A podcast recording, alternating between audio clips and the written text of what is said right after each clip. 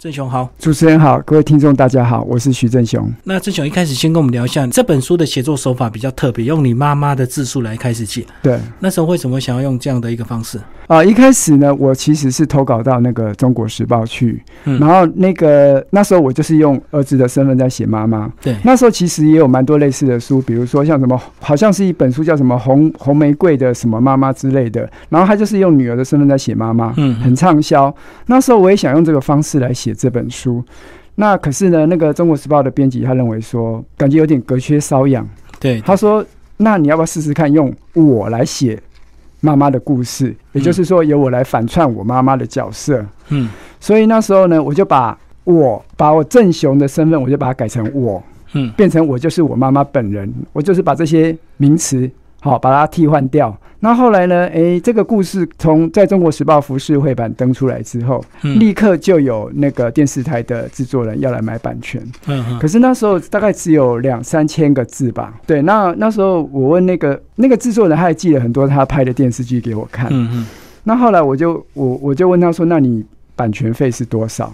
啊，因为他版权费低到他自己讲不出来，拍谁啊？嗯对他完全都不讲。那我怎么卖啊？你自己都说不出一个数字来。嗯嗯然后那时候我在钱柜杂志当工读生，那我就把这件事情告诉我们总编辑，然后他就说，既然他都说不出一个价钱，那你就不要卖嘛，对，就把它放着。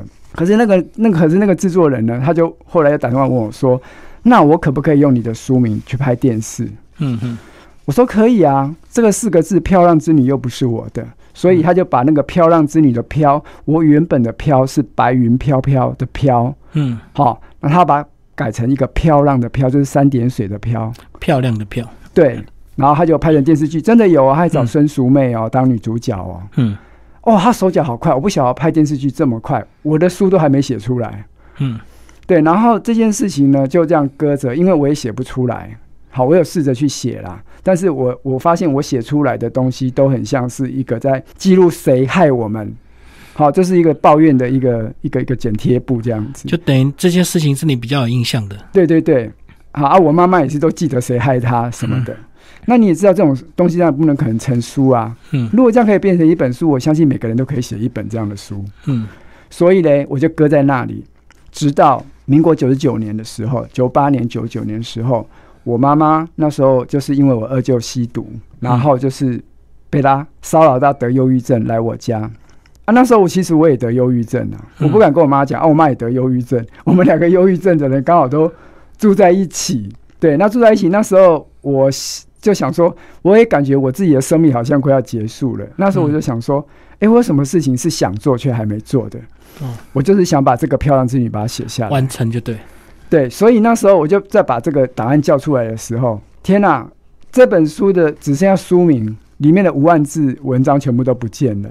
我觉得或许这是一个美丽的错误吧，因为其实那个东西，老实讲，它也不没有办法变成一本书。就全部都是负面的东西，都是被害啊、被被骗啊、被倒啊。对对对，所以呢，那我就重写啊，重写呢啊，刚好我妈妈忧郁症来我家住，就她在你旁边呢，对我边可以写边问。对每天问，每天有很多时间可以问他。嗯对，然后呢，我又去这个国家图书馆去做考证，因为他有时候他在逻辑上或时间上是不对的。嗯，好，然后我就这样，其实也没有写很久，哎，我一个多月就写完了。哦，因为你们天天在一起啊，所以写跟问的速度可以很快，对不对？呃，我个人感觉是这样，就是说有些东西你就是要等它成熟，嗯比如说，诶，香蕉就要种一年，它才会开始开花结果。对，好，有些果树要种什么六年、七年。对，那这本书呢，它就是它就是在等，我不晓得它什么时候会成熟。原来它在第八年、第九年的时候，这本书在我脑袋里面已经成熟了。对，然后它就变成一个完整而成熟的故事。我刚好就是因为一场病，然后就把这个故事摘下来，然后就把它写出来。所以我大概一个多月的时间就把这个故事写出来。所以本来一开始是你个人的这个想法写出来的，可是它不够完整，对不对？对因为毕竟那时候你还是小孩子，这个主要的经历都是你妈妈那时候年轻的时候，是所以可能你记忆会有一些偏差，或者是并不是那么清楚的地方。刚好他来找你，就凑成这本书的因缘这样子。就各种因缘都聚聚集在一起，刚好就凑成了这本书。可是呢，我写出来的时候，我那时候去投稿这个宝瓶出版社呢，嗯嗯，其实我并没有想过他会帮我出版，因为我个人认为说这是我家的一些私事，谁会想看？所以我寄去的时候，哎，没多久，那个宝瓶出版社总编辑就打电话给我，嗯问我这个书，他说里面你写的是真的吗？嗯如同你的疑问一样。是小说还是真真人真对？对对，我刚才讲说，我之所以附照片，就是因为我要告诉你这是真的。嗯嗯嗯，对我说这些事情完完全全都是真的，但是它看起来又很魔幻，很不真实。对对对，对，但是它是真的。然后呢，所以他后来又指导我如何把后面的完成，因为那时候只写了两三万字而已。嗯嗯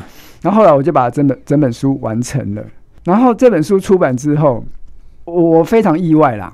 它是叫好不叫座，就是说很多人觉得很好，但是卖的不好。我怎么讲？你看了、我有几个朋友、哦，嗯他跟我讲说，有两至少有两个人说他看过三遍。嗯，那我之前去上一个名作家主持的电台，他也说他看了两遍，呃，一个名作家了哈。嗯对，他还问我问题，我那时候答不出来，他还替我回答了那个问书中的问题。他说我都比你还熟，所以这本书其实那时候也蛮多读者写信给我，然后他们表示说他们看了这个书，他们觉得心里很很激动、很感动啦。嗯而、我个人也真的是蛮意外，因为我觉得我只不过是把我家的一些负面的事情把它对写出来而已，怎么有人会这样子？也许我猜，也许应该蛮多人他其实也有说不出来的苦。嘿，有些人家里有很多丑闻啊，那不可外扬啊，嗯，然后他可能看了这个书之后，他就有同感。共鸣啊，对对对，然后其实蛮多人跑来跟我讲说，他看了这个很很激动。可是呢，我也有一半以上的朋友说，他们不喜欢这本书，就是喜欢的很喜欢，不喜欢的就不喜欢。他们就觉得，我觉得就是因为在这个手法的问题，嗯因为他是用第一人称写的。我去问过，好像没有人用第一人称在写自己的妈妈的一生的故事。嗯对，所以所以说才会造成这种两极的状况。那所以说我今天这次可能出版社也觉得说这本书它的销量不应该是这样子，嗯嗯所以他又重新出版，再加上有蛮多这个蛮多那种制作人啊、导演，好，他们有在询问这本书的电视版权，嗯，所以这也可能是促成出版社它重新再版的原因。再版的原因。我觉得。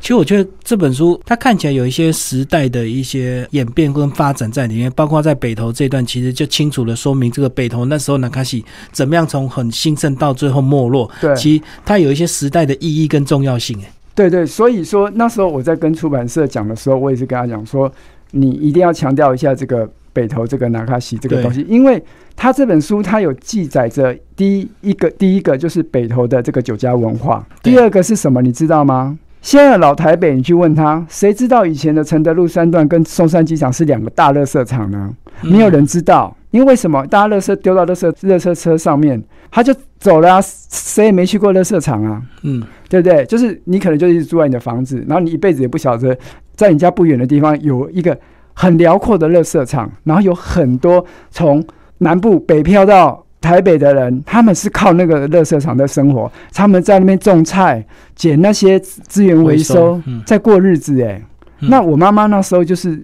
就是靠着那，他们就是靠着那个垃圾场在过生活。我外公是做资源回收的，哎，对嘛？那我妈妈就是哎、就是跟着，就是因为被父亲影响，然后就开始也是做做这个资源回收。所以说，她那时候从儿童七八岁，可能就背着弟弟啊，然后就是去那个垃圾场去捡一些，而且以前的资源回收还蛮好笑的。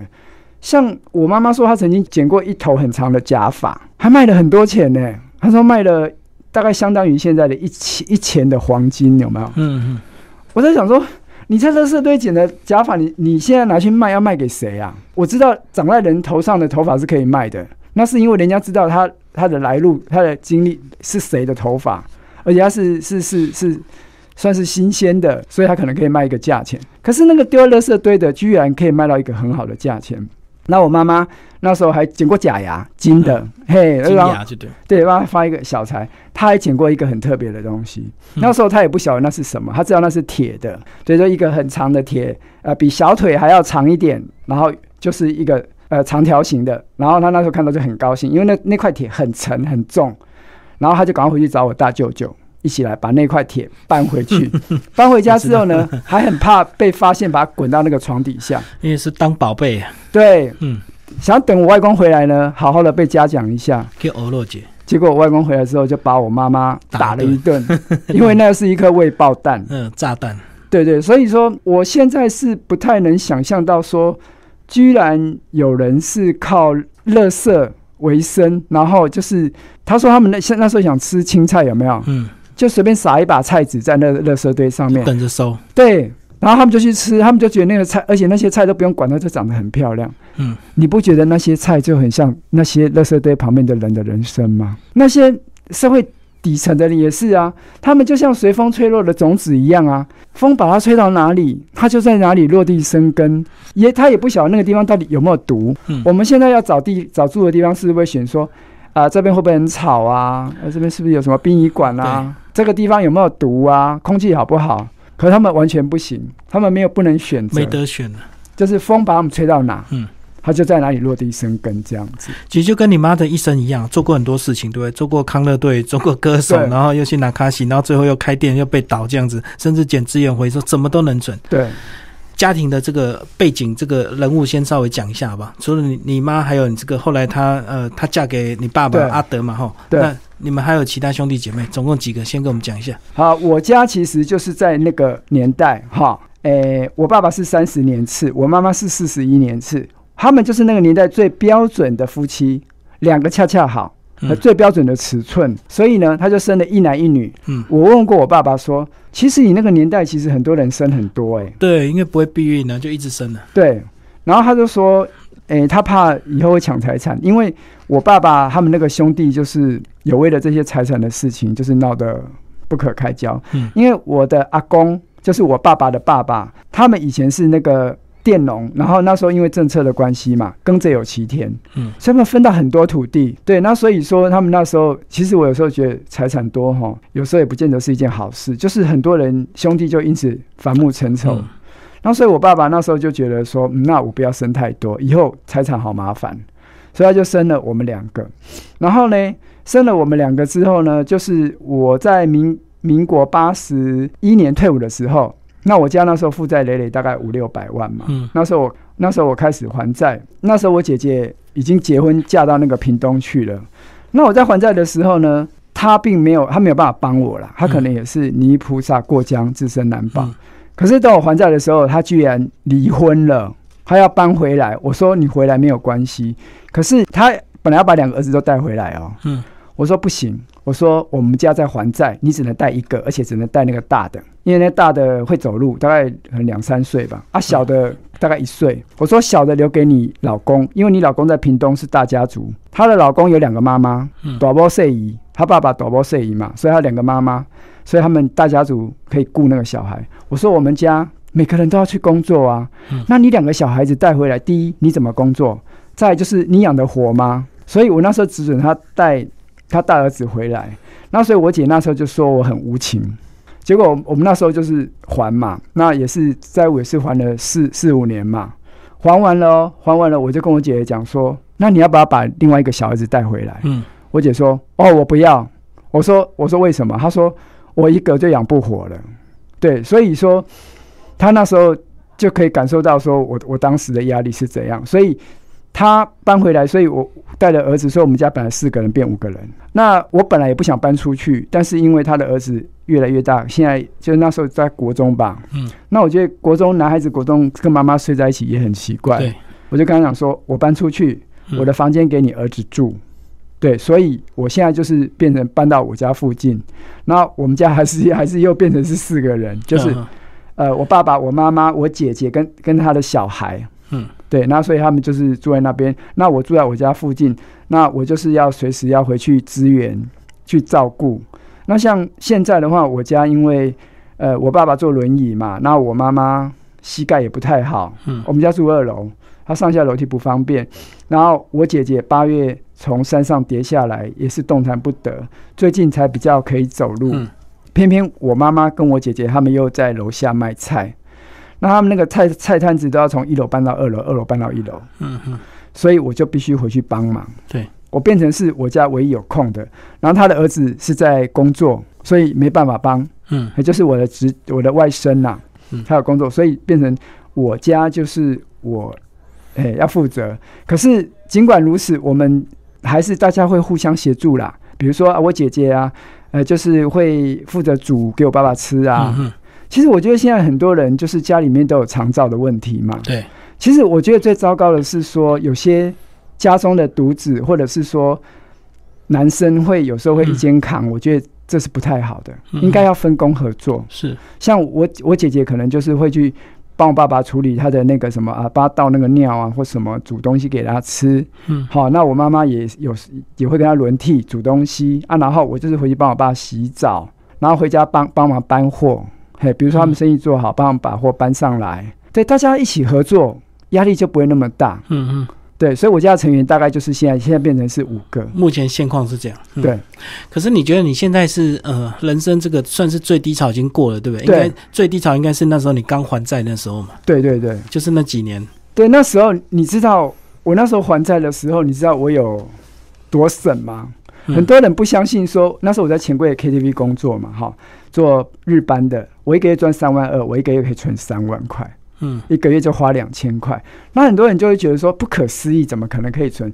我说我讲一件事情给你听就好了。我因为我那时候在我都是我在林森北路的钱柜嘛，我十点半下班，我常常经过那个珍珠奶茶摊，那是那时候珍珠奶茶刚崛起，嗯，然后我们都觉得那好好喝哦，怎么会那么好喝的又饮料新？鲜这样。对，那一杯也二十块而已，也不是说很贵啦。嗯然后我走到那个摊子，我就站在那边一直看，我的手放在我的口袋，抓着二十块，我怎么都没有办法把那二十块掏不出来就对。掏不出我的口袋。我在那边看了可能二十分钟、半小时，最后我就吞下口水，然后就骑摩托车回回去了。我连一杯二十块的饮料我都不愿意赏给我自己，你知道吗？嗯嗯嗯，所以我那时候省到我有同事都常常拿东西给我吃，这样子，觉得我好像蛮可怜，可是我还是会拒绝，除非是我跟他很好就算了。嗯如果跟他不是很熟，对啊，我觉得我就是这样，所以我我的债就是这样还的。嗯我们就是很省。然后那时候我叫我妈妈，因为我妈妈已经离开那个戏了啊，她没有办法日进斗金了，你懂吗？哦，以前钱赚很多的时候，，对，那时候她已经老了，声音也沙哑了，也不漂亮了，怎么办？只能去工地当那个打扫的临时工啊，就刚对几千啊你丢。杂工，对啊，然后回来回来之后呢，就是还顺便把那个工地的一些人家不要的什么电线带回来。回收了哈。对，然后就晚上就在那边拨那个嗯电线这样子。然后我们那时候常吃的东西都是他去菜市场捡的，嗯嗯，人家的那个什么菜叶，你知道那个等你采吗？常年菜，就是那种类似那种什么那种东西，然后他就把它腌腌制，做干呢，跟他没他讲，没跟他跟他咸菜啊呢，插来加啊，要不然就是捡人家那个什么鸡的肠子，那那东西人家都不要的啦。嗯嗯，啊，回来就是把它清洗炒一炒。这样吃，我们常常都是吃，就是去他去捡回来不用钱的东西。我们那时候在还债的时候，嗯可是还债其实对我来讲最困难的不是吃那些东西，我也觉得那东西很好吃啦。我觉得那没有什么，我觉得最困难的地方是钱，他们不愿意把钱拿出来嗯还自己的债务，他们会觉得说我是长辈，我干嘛把钱交给你晚辈？这是我辛辛苦苦赚的，为什么要给你？对，然后我那时候常常就是为了这些事情跟他吵架，因为那钱也不是我欠的啊，我只是拿你的钱去还你自己欠的债务而已，他再要你还，可是他自己又藏钱，就对，也不会藏钱，这是一种矛盾呐、嗯。因为他会觉得说，我想要花钱，可是我又钱被你拿走啊。当然我也知道那是要还我自己的债务，可是我就是想花钱，嗯嗯人就是这样，就是一种矛盾。那你如果可以战胜自己，你才有办法还债啊。嗯啊，我就是那个防止他去花钱的那个人。那有一次我还记得还债的时候，有一次我爸爸就说那时候是好像是观音菩萨诞辰吧，他就说要板豆、做酒、杀猪公。嗯啊，那时候我就跟他讲，我说可不可以等我们还完债再做？因为我们现在真的钱就是很很紧啊，对，对，不要做这些。然后我爸爸坚持要板豆，我说好，我说那你也没有什么朋友，可不可以一两桌就好？他说他坚持要八桌，嗯嗯，办八桌。我说你根本没那么多朋友。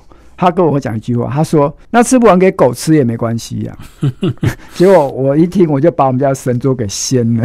嗯嗯嗯，我以前真的很火爆，因为我是海陆退伍的啦。是，嘿啊，以前是下士班长，可能在军中有带了一百，最多有大概一百五十个阿兵哥啊，所以那时候我退伍的时候真的是个性比较火爆，啊，后来是真的办八桌啊，真的啊。然后真的那东西都丢掉啊。嗯嗯，你说，你说人是不是很很好笑啊？没有办法理性沟通，你知道吗？对，明明没有钱，他又要这个在神明面前这样子充胖子，这样打肿脸。嗯，对。然后你处理那个厨余又是一个问题。你看，就算狗吃也狗也吃不完，你拿零食哪里找那么多狗来吃那一堆东西？对啊，对啊，对。所以最后可能就是给猪吃嘛，当成馊水倒掉嘛。是，嗯嗯。所以我有时候觉得人生很荒谬，很好笑。所以那个谁，那个屈佑宁导演，他说他写这本书，他就说，他说他觉得这本书好魔幻哦，好不。可很不真实，可是他又很紧凑的把它给看完了。对啊，因为这个就是你妈真实的人生就对了。这真的是我们真实的人生。我在我你知道吗？我是一九七零年生的，对不对？我跟我同学讲我家里面的事情，他们都说那是你编出来的。嗯，他们不相信说我家是这样子。其实也难怪他们不相信啊。我一直要到二十几岁，我才有机会去北投，然后看到我妈原来上班的地方是这样子。是。当然酒家已经不见了啦，但是有一我说酒家的那些侍应生，就是陪酒的那些小姐已经不见了。嗯嗯，你还可以看得到的，就是有几间比较老的一些酒家，它变成泡温泉的地方。嗯，什么热海啊，什么别府什么的，诸如此类的。你还可以看到的就是那个现实。专送你有听过吗？要摩托车嘛？对，那时候专门载小姐的，嗯，不是在帮，现在是衍生成载客人，载客人去捷运站啊，帮你买酱油、买便当。但是以前现在是专门在载小姐的，不是在做这些这事情的。而且他那个还有一个一定的价钱呢。我妈妈说，他们以前都收账都叫那些限时专送的。从北头骑到台北市去收账，要给他一百多块，很好赚呢。嗯嗯嗯。现在我们会觉得很好笑，因为我们从北头到台北市其实蛮近的啊。可是以前摩托车可能没那么多了，所以他们有市场。现在是大家都有摩托车。以前交通真不方便。我我我那天上一个电台嘛，那那个主持人蛮年轻的，我跟他讲说，以前北投跟淡水都是要坐火车才会到，你知道吗？他说哈，怎么可能？我说对啊。我说那个以前北投他们还有一班火车，大概好像是十二点半的，专门为了北投的那些陪酒的小姐而开的。嗯嗯嗯，对，这就是一种文化，现在不可能再有了。所以说这个，因为怎么讲，它离我们那么近又那么遥远，你会觉得北投很近啊，可是问题是那个酒家文化离你很远啊，对不对？对，你觉得你觉得那大龙洞很近啊？你觉得松山机场很近啊？问题是。乐色场离你很远啊，你没有完全没有办法把经历过那段，对，没办法把那个乐色场跟松山机场合在一起，还有那个大龙洞，就是那个承德路三段那边也很繁荣啊，就是圆山站啊，捷运圆山站啊。嗯，我妈妈那时候还带我去看啊，他们就住在圆山站那附近，就那个旁边而已啊。对，啊，你可以想象说，那以前是一个很大很大的乐色场嘛。嗯，我今年五十岁了，我也没有没有办法做联想。难怪有人会说这书很魔幻，大概是这个原因吧。对啊，因为以我的年纪，我还知道淡水线那时候铁路是很晚才拆的，为了盖捷运的。对，我还知道有这条线这样子。对，所以说基本上这本书它不止在记录一个女人坎坷的一生，她同时也在记录。台北市是从如何从一个破败的一个老旧的城市发展成如今今天这样？对，嗯，其实这本书还有讲到你妈妈总共自杀了四次都没有成功这样子，哦，对，一生这样很坎坷，然后每次要自杀都 都都很运气很好就回来了。呃，对啊，跟我有关的那次自杀就是她怀我八九个月的时候，嗯，然后就是因为。我那时候，我爸就是派给他很多事情啊，就是要叫他养猪、养鸡、养鸭，然后要叫去做田啊。那女我没有怀过孕呐，但是我想想说，一个女人如果背了一个八个月的肚子，应该也是很累啦。嗯。然后你还做那么多事情，想必压力应该很大。然后半夜三四点被我爸挖起来，叫他去田里面孙残醉这样的，然后他就受不了，然后就是把那一瓶的毒头丝的药给喝下去。嗯哼。对，然后他说他被送到医院的时候，那个医生说：“哦，这个肚子太大了，没办法处理，就弄了一大脸盆的那个药水，叫我妈妈喝下去再吐出来，喝下去再吐出来，把那一大脸盆的药水给喝完，医生才让他走。就是要综合，就是 就是要催吐，嗯，不是综合是催吐，催吐，对，就我不晓得那什么药水，我不知道。那好险，我生下来，我觉得我最大的残缺就是我是一个很顽固的人。”嗯，没有被那个毒性所影响。我不知道，就是他怀我八九个月喝了那个毒药这样子。嗯嗯。而我最大的问题就是我有个性很顽固，这样，我觉得这是我最大的问题，跟也蛮暴躁的。不过暴躁应该是后天，因为家里面都不安定吧。我一直换工作，我书里面个人介绍有讲，我换了四十几个工作。嗯哼，以前我如果做工作超过半年，我同我朋友都会觉得好奇怪，说你怎么还没换工作？做那么久就对。对，那我我现在可以理解为什么现在的人不稳定。他不稳定，就是因为他家就不稳定啊，他的父母亲不稳定啊，那小孩子怎么可能稳定呢？嗯，所以我会一直这样换工作，我会常常跟人家吵架什么的，其实就是来自于我的家庭啊，对，因为我的父母就是常吵架啊，然后他们没有没有办法给我安全感啊，你知道吗？我有一件事情我到现在都没办法改变，就是我去吃东西，我一定要把钱捏在我的手上。捏着吃就对。对，因为我我总会，我每次都会担心说，我会不会吃完的时候，我身上连一毛钱都没有。嗯嗯，因为我的成长记录就是，我根本没有人会来帮我擦屁股。我如果做了什么不对的事情，我就是要自己承担。嗯，就是我就是觉得我根本没有人会帮我。所以钱抓在手上最有安全感。对对，那我我就可以，我就会可能吃一次，我就要把那钱打开来看一看，哦，钱还在啊。然后我吃完，我之后我有钱可以付钱，不会被老板认为说我是一个吃白食的，或者是怎么样，嗯就没钱呐、我、嗯我从国小去跟同学要要东西吃到国中、哎，都是去跟学校跟要同学要东西吃的，就是。很荒谬的是，我爸爸、我妈妈在那个四十年前，他们都是两个人，搞不好可以一个月可以赚十万块，赚很多钱的人。对。可是他们却忽略自己的小孩，他们也也没想过说我要给他们钱去吃饭或什么，也没有，就是常常忘记自己有小孩，然后也没有给他饭吃，好像就觉得说，哎、他们自己会长大，就好像以为我们是菜菜园里面的菜一样，嗯，你种下去可能你忘记了，可是哎、你想说还有雨水，还有阳光啊，那过一阵子就长起来了。对啊，就算没有办法收十分，也可以收五分六分啦、对不对？可是嗯人不应该，人不是这样，因为小孩子不是菜啦，对啦，我们的阳光是来自于父母亲，而菜的阳光是来自于天上那颗太阳啊。对对对，但嗯所以说，小孩子就是很需要父母。我我只能说，我们国中之后，我们就再也不要父母了，因为我们已经长大了。你那时候你再给我们爱，我们也不要了。嗯所以说，其实要对小孩子好，一定就是要国中，最好是国小之前。那时候小孩子最需要父母亲了。后来我我我国中毕业之后，我就开始半工半读。那时候我对我家人，我们就我就开始跟我家人渐行渐远了。嗯你知道吗？我一直跟我们家人就是距离越来越越越远。后来我搬出去更远，然后我跟我妈就是一直到要到她，诶、我四十岁，她忧郁症来我家，我们两个生命才又重叠。就九十八年的时候，对对对，那中间有好几十年的时间，其实我们都是很疏离的。就是你还完债之后，你后来就受不了，就搬出去了。我没有受不了，是因为我姐姐离婚带小孩子回来。哦，你你把房间让给他们。对对对，我没有受不了，应该是他们比较受不了我吧？为什么？因为我不准他们做这个做那个，因为我爸爸会，我不晓得你你去可以翻到有一张叫“我家就是垃圾场”那一张，哦，你爸捡很多资源回收，我家只剩跌在他的房间。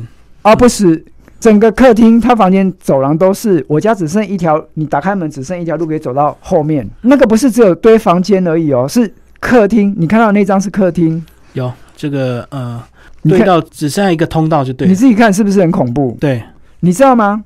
我们先不要讲那个客厅哈，我们讲那个房他的房间哈，他房间大概四四平四五平有没有？嗯，他堆到只剩下一个洞，像那个那个那个叫什么海獭那种那种那种在水里的那种竹草那种，他只能一个洞可以进去。钻进去就对。对对对，嗯，我告诉你，我趁着他车祸那七天住院，我花七天才把那个房间清完。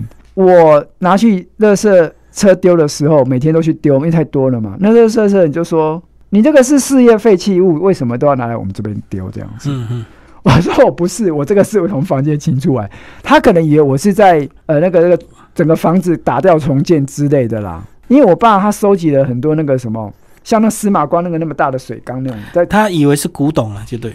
没有他在那边酿酒，对对，酿酒啊，然后他都就乱捡一些东西，之前还把人家的那个骨灰瓮给带回来啊，然后人家不要的神明什么，他都往自己家里堆就对了啦。到处捡就对了。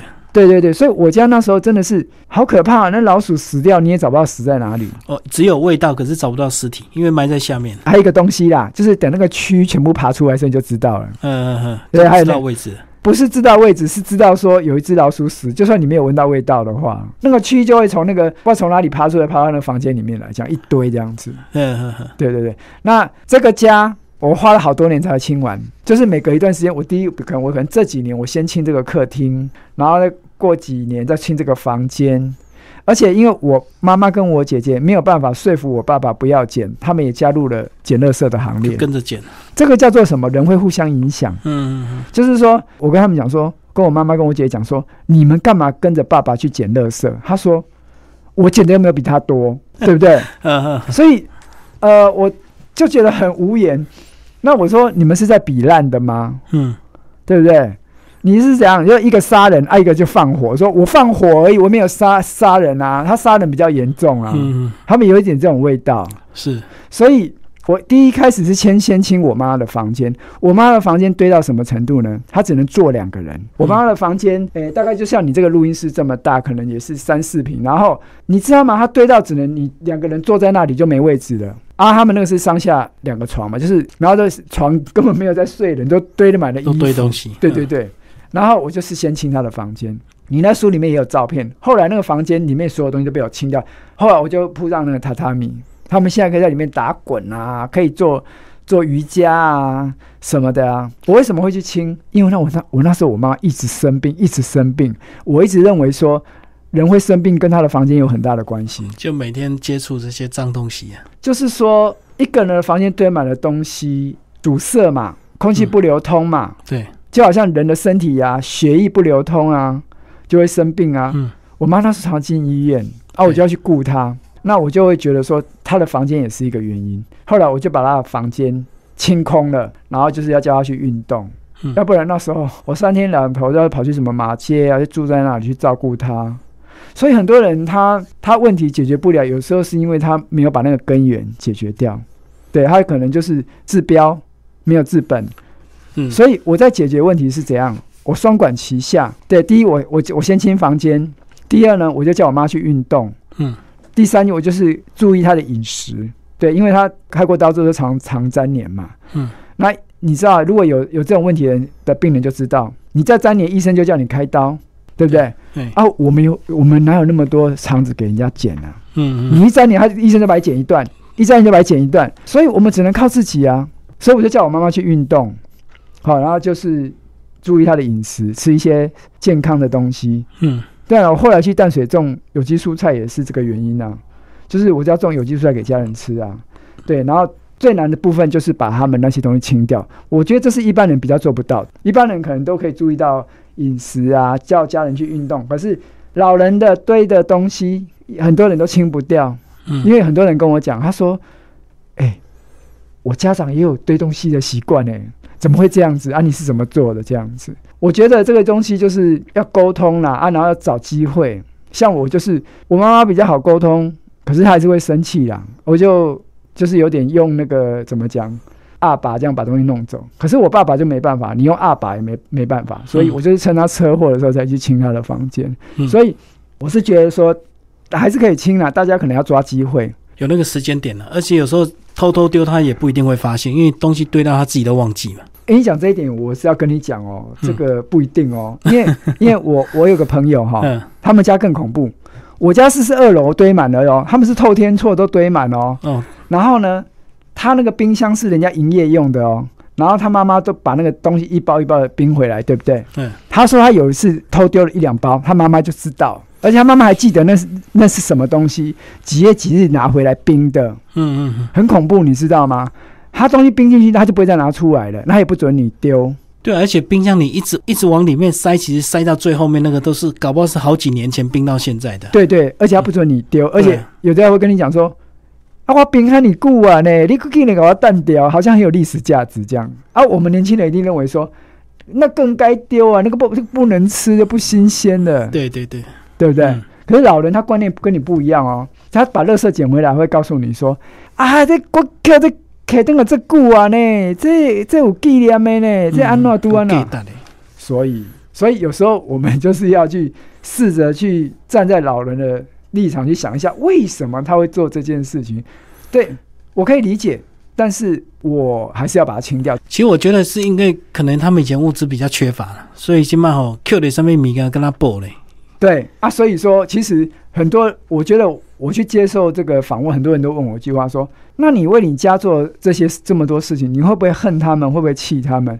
其实我老实讲，我不会耶，因为我后来觉得说，你要不恨一个人的话，就是你要先把自己变成他，嗯，你站在他的位置去想，他为什么会这样做？这个世界上没有人是完美的啦，嗯嗯，好。大家可能就是有些人善比较多，恶比较少，或有人恶比较多，善比较少，都有各有优缺点。啊，我可能就是就是会站在他位置想，这可能是我从事写作给我。带来最大的收获，写作让我变成是一个比较不偏颇的人，对我就可以站在他位置替他想一下，因为我们写作常常就是，比如说要写别人的故事嘛，那你可能就是要站在位置你才能写，变成他来写，对对，所以我那时候就会想到说，哎，对他为什么会这样做？我父母亲为什么会这样做？比如说我妈妈做了很多荒谬的事情，我爸爸做很多荒谬，他们都没念过书，哎，你能够要求一个没念过书的人，他做出来的事情多么睿智吗？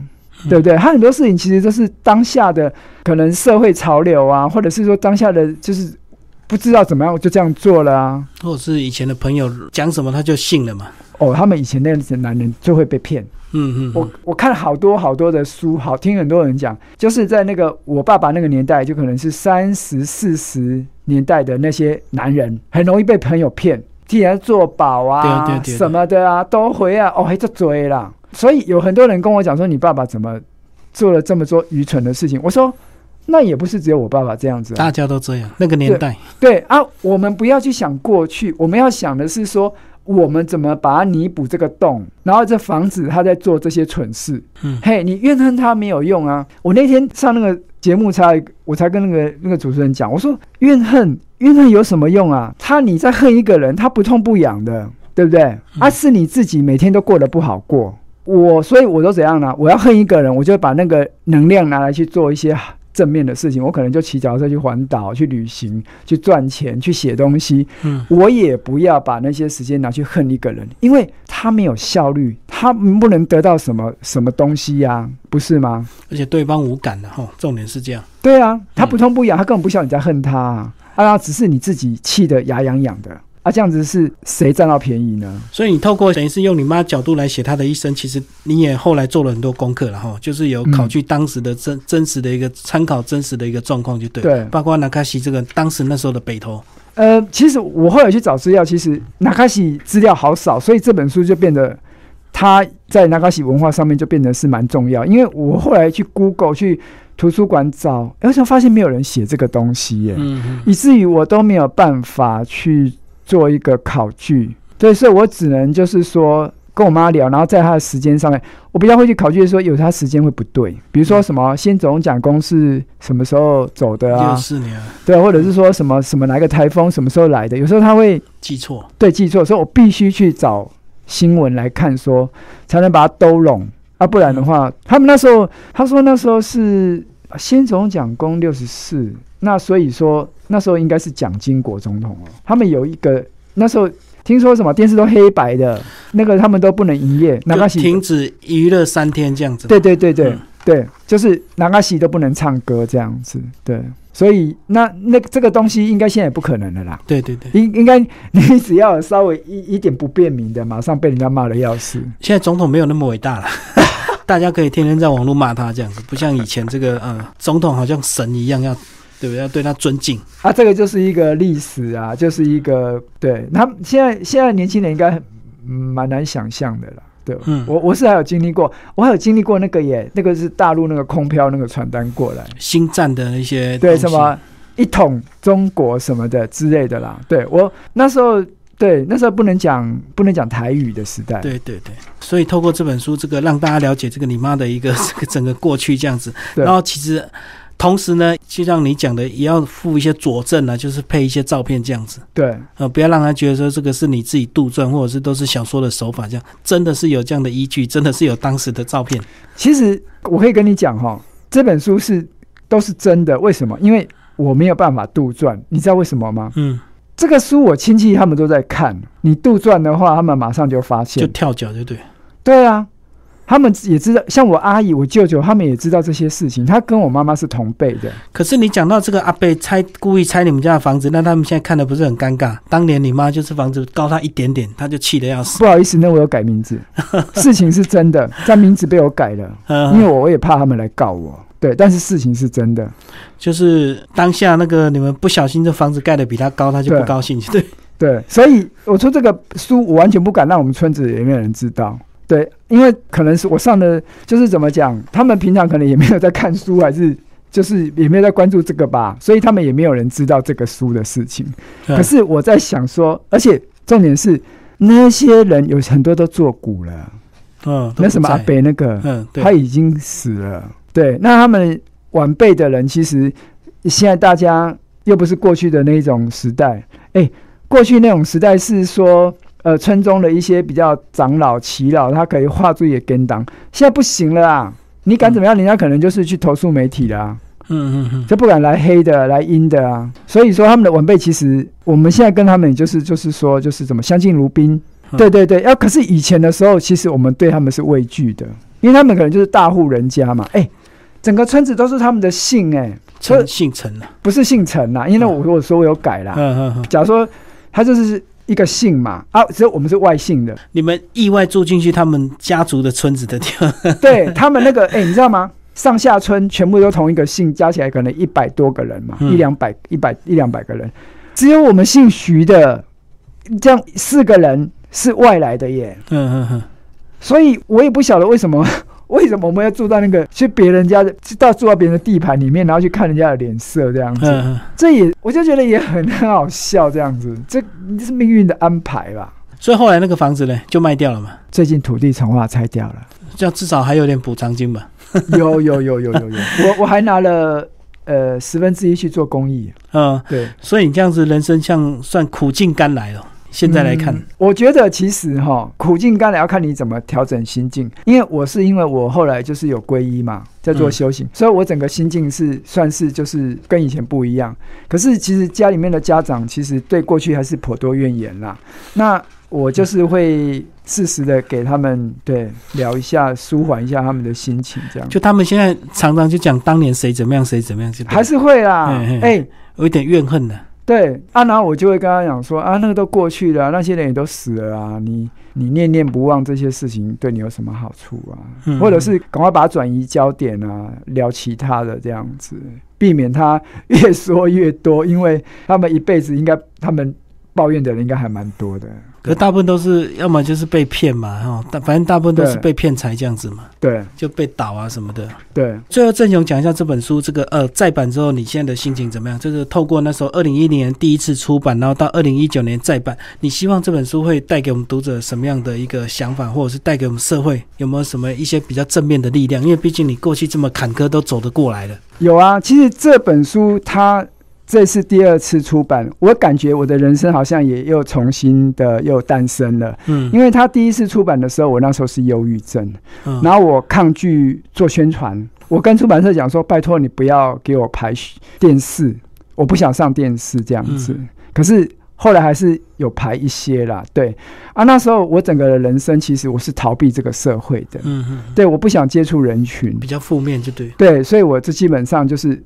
宣传能不做就不做，然后能不要面对人群就不要面对人群这样子。可是这次第二次再再版，我不是这个心态了。我认为说，在这八年来呢，我又持续的成长。对，我是从八年前那一棵快要掉光树叶的树，我现在又长满了树绿叶，长有能量这样。对，那我希望各位人生坎坷的朋友看到我这本书之后呢，也能长出绿叶，也能得到力量。因为我我告诉你，其实你只要走出踏一步，走出去，外面都是阳光。你看看天上都是阳光，然后不要一直低头看自己的阴影。对，真的要就是打开你的眼界，就是可以看远一点，还可以往上看，可以左右看一看，不要只看自己面。眼前那一块阴影，这样子。今天非常感谢我的作者徐正雄来来为大家介绍他这本《我那温泉乡的那卡西妈妈飘龙记录》，然后宝瓶文化这个二零一九年再次的这个再版。好，谢谢。好，谢谢。